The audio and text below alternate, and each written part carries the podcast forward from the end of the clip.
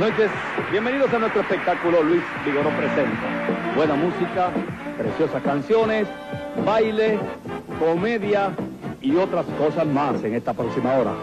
Sé que van a disfrutar de un interesante espectáculo que ya se inicia con el gran Cortijo, su combo, Maelo y Fe y el gran éxito de estos días. Aquí está Cortijo y su combo.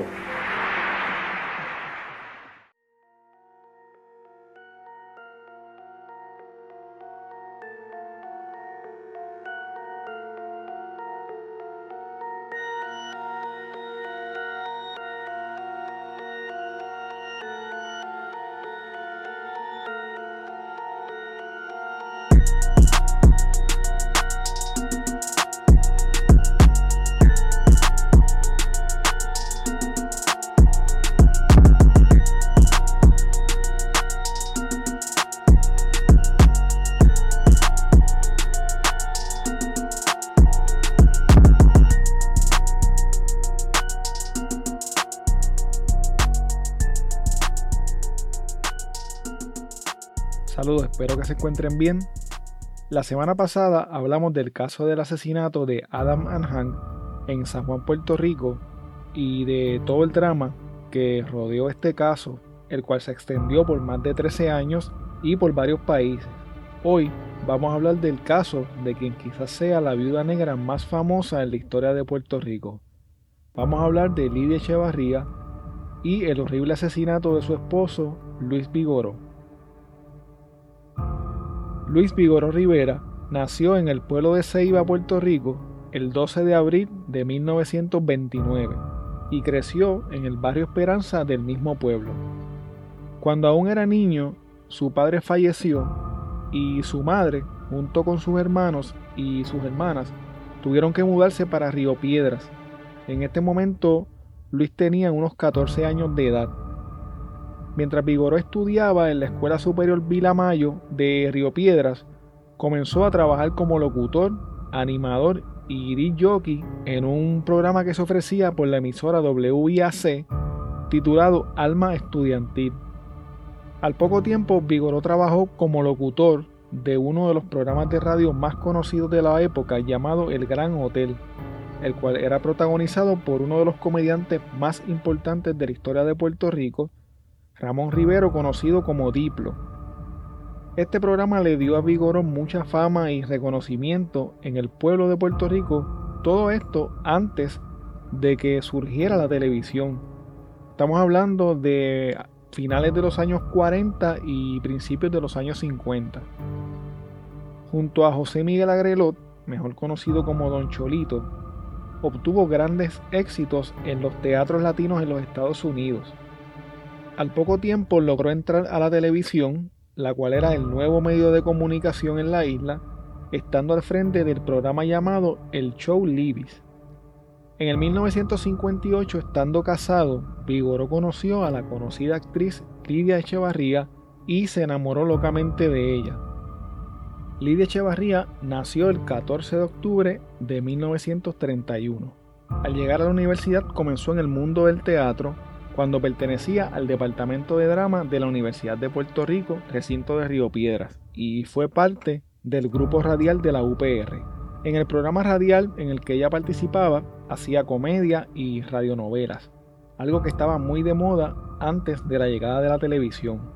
Lidia Echevarría fue la primera protagonista de una telenovela en la televisión puertorriqueña al salir en la telenovela Ante la Ley en el año 1955 y se hizo bien famosa por sus actuaciones a finales de esa década. Eventualmente, Vigoró y Lidia se divorciaron de sus respectivas parejas y se casaron el 10 de febrero de 1960. Luis Vigoró y Lidia Echevarría tuvieron dos hijas dentro de su matrimonio, Vanessa y Glendalí. Lidia dejó a un lado la actuación y entró de lleno en la animación y en la producción de programas de televisión junto a su esposo. Vigoró continuó trabajando en diversos proyectos televisivos, pero sus programas más conocidos y exitosos fueron Luis Vigoró Presenta y Sube Nene Sube. El programa Luis Vigoró Presenta era un programa de variedades en el que se presentaban los artistas más famosos de la época, se hacían entrevistas y habían espectáculos de baile, entre otras cosas. Por otro lado, el programa Sube Nene Sube era un programa de juegos en los que el público participaba y se ganaba diferentes premios. Lidia Echevarría era coanimadora del programa Luis Vigoro Presenta en la década de los 70. En esta época, Luis Vigoro y Lidia Echevarría eran la pareja ideal y preferida del pueblo de Puerto Rico. Durante años, ambos animaron también el telemaratón de la distrofia muscular, uno de los eventos filantrópicos más importantes, si no el más importante de Puerto Rico. Luego de todo este éxito, Vigoró compró el Teatro New San Juan en Santurce y comenzó a producir y a transmitir nuevos programas en el Canal 11. Sin embargo, esta vez no tuvo el éxito que esperaba y eventualmente tuvo que salir del aire. Esta racha de mala suerte, entre otras cosas, comenzaron a afectar su matrimonio con Lidia, más aún cuando Vigoró comenzó un nuevo romance con una joven y hermosa actriz llamada Nidia Castillo. A principios de los 80, Luis y Lidia se separaron Vigoró continuó trabajando en sus producciones televisivas y esta vez volvió a tener éxito en la televisión de Puerto Rico al regresar al Canal 4. Vigoró se mantuvo además trabajando en obras de teatro y en la radio con su programa mañanero llamado Buenos Días en la emisora WBMJ. En la mañana del 17 de enero de 1983, Luis Vigoró no llegó a trabajar ni a la emisora de radio ni al Canal 4 como era costumbre. Luis Vigoro nunca faltaba a su trabajo. Como mencioné anteriormente en este resumen que hice ¿verdad? De, la, de la carrera artística de Luis Vigoro y de Lidia Echevarría, a principios de la década de los 80, Lidia Echevarría y Luis Vigoro estaban pasando por una crisis matrimonial a causa del romance de Vigoro con una joven actriz, lo cual como podrán entender fue algo que realmente afectó a Lidia y, la molestó debido pues a esta situación. En el 1982, Lidia comenzó a gestionar la contratación de una persona para que liquidara tanto a Vigoró como a su amante, la actriz Nidia Castillo. Lidia se comunicó con un hombre llamado Francisco Papo Newman para que éste encontrara alguna persona que estuviese dispuesta a cumplir su deseo de acabar con la vida de su esposo y de su amante. A principios del 1983, Papo Newman consiguió a una persona dispuesta a aceptar la oferta. Newman y un hombre llamado David López Watts se reunieron en la casa de Lidia Echevarría para planificar cómo iban a ejecutar el acto.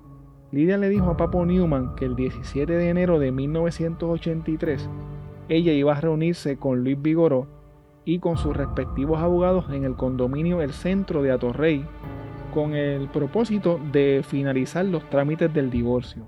Ese día, Papo Newman y David López Watts llegaron al área del condominio en donde se celebraba la reunión y esperaron que la misma terminara.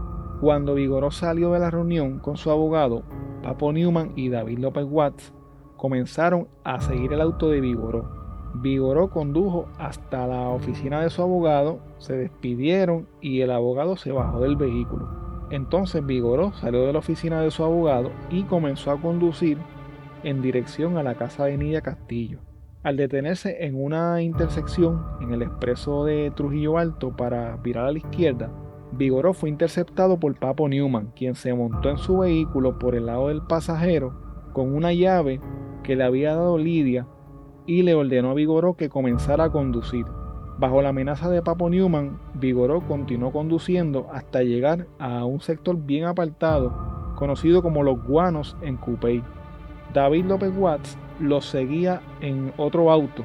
Al llegar a un lugar solitario, David López Watts se bajó de su vehículo, caminó hacia donde estaba el auto de Vigoró y sin mediar palabras le propinó heridas con un objeto punzante en distintas partes del cuerpo. Luego de esto, ambos lo dieron por muerto, lo echaron en el baúl de su propio auto y decidieron que le iban a pegar fuego al auto.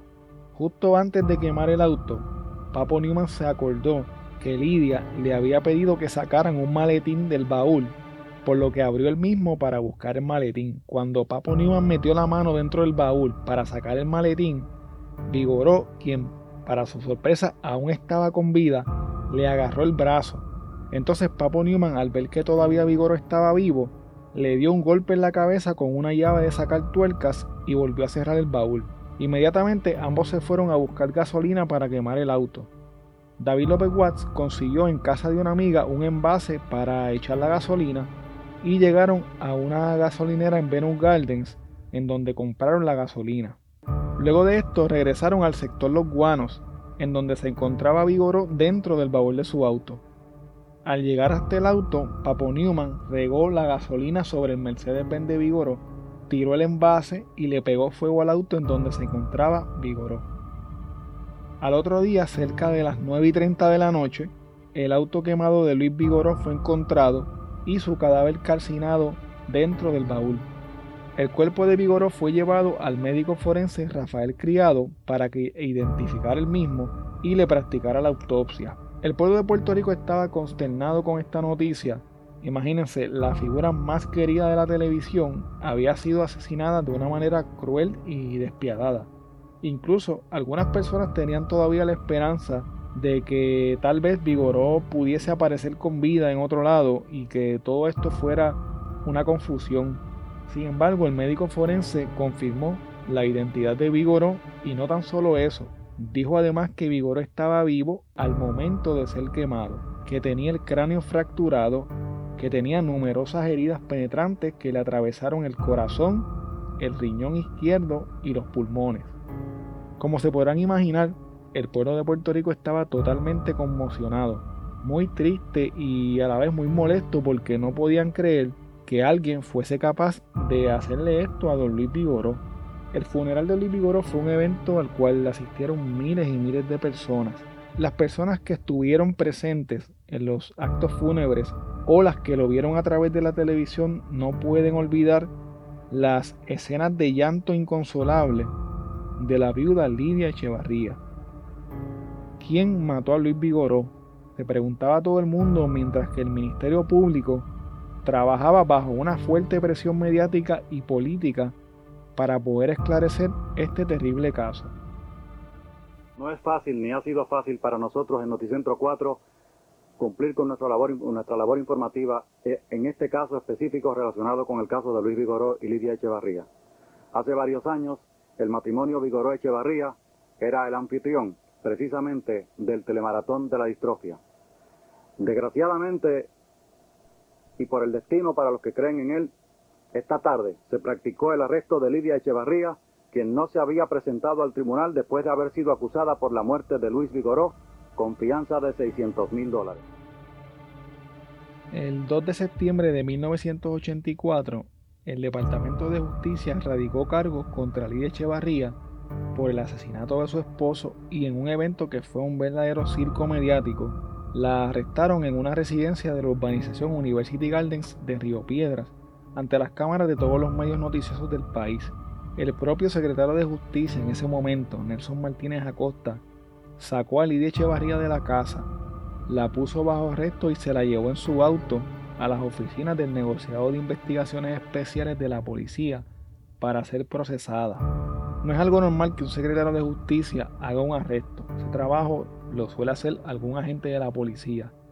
Pero dada la importancia y la notoriedad de este caso, el secretario de justicia decidió que era prudente ir y arrestar a Lidia personalmente. Al ser cuestionado por la prensa, él explica que lo hizo porque había recibido una confidencia y que él solo sabía dónde estaba ella, por lo que tuvo que aprovechar esa oportunidad. Luego de salir de las oficinas del negociado, Lidia fue sacada literalmente, corriendo a toda prisa, y fue subida a un vehículo para ser llevada al centro judicial de Atorrey. Cuando le estaban sacando del negociado todo esto ante las cámaras de los medios del país, se dice que ella tenía una sonrisa en su rostro. Sí me acuerdo, y también cuando entró a la casa donde yo estaba con armas largas. así como yo jamás había visto ese tipo de, armas. Eh, una cosa así como una película del oeste. Fue bien impresionante, sí.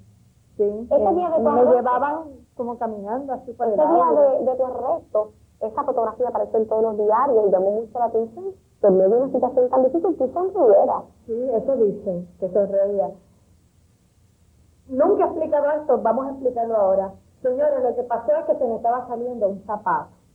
¿Tú te imaginas en la carrera en que a mí me llevaban Carmen y yo de momento, parece que en el gesto ese de, del zapato me iba a quedar corriendo con un zapato en la mano o sin zapato? Era una cosa risible, no me estaba riendo, estaba angustiada de que estaba dejando un zapato y no me dejaban como que recogerlo, meterlo en el pie porque me llevaban empujada. Y entonces esa es la famosa sonrisa de Mona Lisa. Es mi angustia de que iba a quedar descalza en aquella carrera. Frente al negociado había decenas de personas reunidas, muchas de estas con la intención de insultar y de gritarle a Lidia, incluso de lincharla si se les daba la oportunidad. Debido a esto, la policía tuvo que poner barricadas y a un contingente de policías antimotines en la entrada del centro judicial. Lidia Echevarría no pudo prestar la fianza de 600 mil dólares que le impuso la jueza Milagros Rivera y nuevamente fue sacada a toda prisa en un vehículo del Departamento de Corrección escoltado por los vehículos de la policía. Esa misma noche, Lidia fue ingresada en la cárcel para mujeres de Guayama. La razón por la cual hago tanto énfasis en el hecho de que la llevaban a toda prisa es que mientras yo veía los videos de los reportajes de este caso, me parecía bien extraño o bien curioso la manera en la que hacían que Lidia corriera casi cayéndose y cómo los autos salían a toda prisa casi atropellando a la gente. Honestamente, e-, estas escenas parecían sacadas de una película. ¿La publicidad que se ha dado a este caso pone en peligro la posibilidad de una convicción? Eh, ciertamente, a mí me ha parecido absurdo el que el señor secretario de Justicia haya querido hacer de esto una novela. Me parece que viniendo de un abogado o de quien se precia de ser abogado, es sumamente peligroso el que él haya dado esta excesiva publicidad a estos hechos tan dramáticos y tan dolorosos per se. Eh, no hay duda que él ha orquestado una novela y que ha tenido una participación que es inconcebible de un secretario de justicia. La solución de cualquier caso criminal debe ser motivo de júbilo para la ciudadanía. El problema es que por sus actuaciones el propio secretario de Justicia ha entorpecido esta investigación, pone en peligro una convicción si es que efectivamente estas personas son las culpables, eh, porque ha violentado cualquier norma de, protección a los derechos de un acusado. El señor secretario de Justicia inclusive está al borde si no ha violentado cánones de ética. Eh, es impropio de, cualquier forma estar anticipando pruebas, eh, anticipando inclusive fases de la investigación que no han sido corroboradas, como es el incidente respecto a la hija de estos dos desafortunados el presidente del Colegio de Abogados, que se pregunta por qué participó en negociado de investigaciones especiales del Departamento de Justicia en el caso cuando no le compete, contrastó la posición seria y profesional asumida por el superintendente de la policía, Jorge Collazo, con la del secretario de Justicia. Por último, cuestionó qué juicio justo puede tener Lidia Echevarría si ya el secretario de Justicia la enjuició y la prensa del país prejuzgó el caso. Junto a Lidia Echevarría Originalmente se señalaba que Edgardo Vázquez Reyes recibió 50 mil dólares de parte de Lidia para matar a Luis Vigoró y se alegó que él supuestamente les pagó 6 mil dólares a Pablo Guadalupe y a sus dos hijos Rubén y Jorge para que lo mataran. A ellos también se les fijó una fianza de 600 mil dólares. En noviembre de 1984 se encontró causa para juicio contra Lidia Echevarría, Luego del cambio de gobierno en el 1985, cuando tomó el poder Rafael Hernández Colón, la investigación del caso fue reiniciada debido a que algunos testigos de la fiscalía aceptaron que habían mentido. Esto provocó que Lidia fuese absuelta antes de llegar al juicio. Sin embargo, el 14 de abril de 1985, el Ministerio Público sometió nuevos cargos contra Lidia Echevarría, esta vez junto a David López Watts por los delitos de asesinato en primer grado, secuestro agravado, conspiración y daños agravados. Ese mismo año los hermanos Guadalupe, quienes habían sido acusados junto a Lidia, fueron exonerados de todos los cargos radicados en su contra. El juicio contra Lidia Echevarría comenzó el 11 de febrero de 1986, tres años después del asesinato de Vigoró. Debido a la cobertura mediática de este caso, se tomó la decisión de secuestrar al jurado. Para darles un ejemplo de lo que es el secuestro de un jurado, si recuerdan el caso de O.J. Simpson, los miembros del jurado fueron secuestrados y llevados a un hotel sin acceso a televisión, a los periódicos ni ninguna otra comunicación externa sobre el caso para no contaminarse y poder llevar así un juicio justo e imparcial. Papo Newman logró un acuerdo con la fiscalía y le otorgaron inmunidad total a cambio de que testificara en contra de Lidia Echevarría y de David López Watts. Newman contó los hechos tal y como los mencioné anteriormente de cómo Lidia les pagó para matar a su esposo, de cómo lo secuestraron, lo torturaron y le ocasionaron la muerte. El 2 de mayo de 1986, el jurado encontró culpable a Lidia Echevarría de ordenar el secuestro y el asesinato de su esposo Luis Vigoró. Un mes después, fue sentenciada a cumplir 208 años de prisión por los delitos de asesinato en primer grado, secuestro agravado y dos cargos por conspiración, mientras que David López Watts fue exonerado del cargo de asesinato, pero convicto por secuestro agravado, dos cargos por conspiración, daños agravados y fue sentenciado a 114 años de cárcel, de los cuales solo cumplió 15 años tras las rejas. En el 1991, la defensa de Lidia Echevarría trató en vano de apelar su sentencia, señalando un sinnúmero de errores en su juicio. Algunos de los argumentos planteados por la defensa de Lidia en el proceso apelativo fueron que la declaración de Papo Newman no debía de ser admitida porque él tenía un historial de mendacidad e inmoralidad. Otras palabras, que tenía una reputación de ser un mentiroso y que no se podía dar validez a un sujeto de su calaña. Otro de los alegatos de la defensa de Lidia era que debido a la cobertura y al circo mediático alrededor de su arresto y de su juicio, ella no había recibido un juicio justo e imparcial.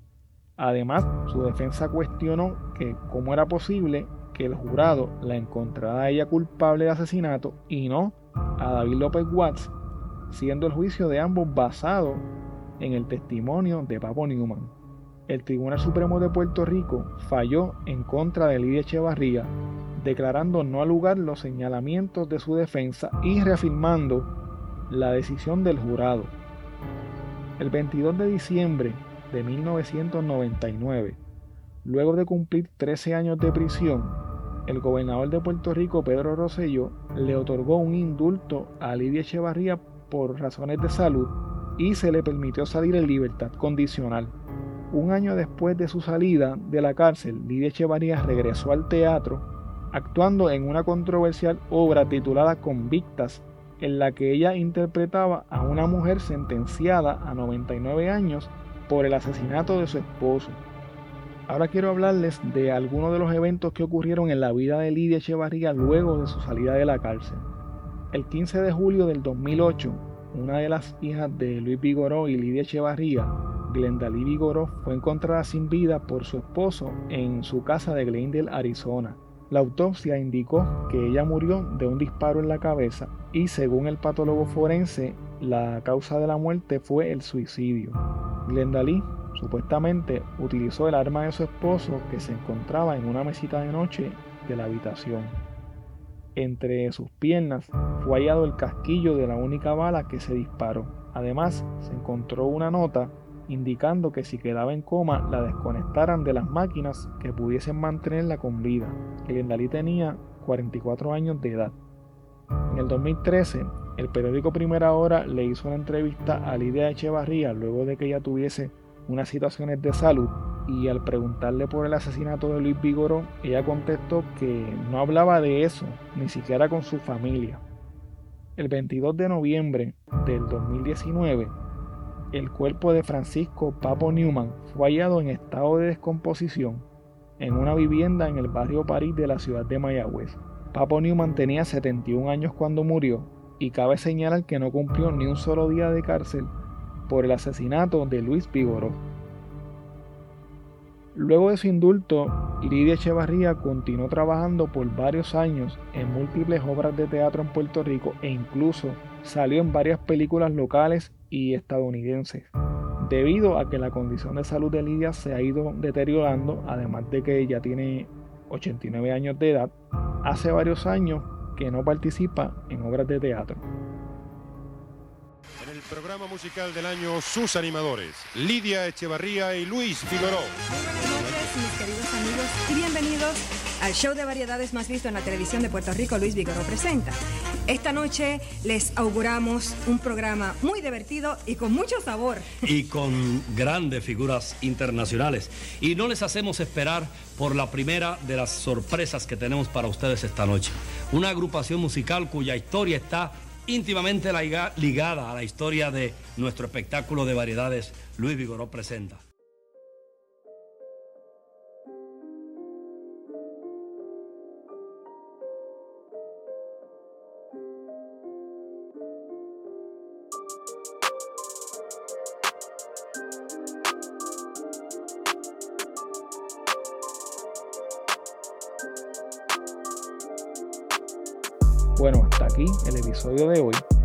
Recuerda que puedes contactarnos a través de crimepodpr.com.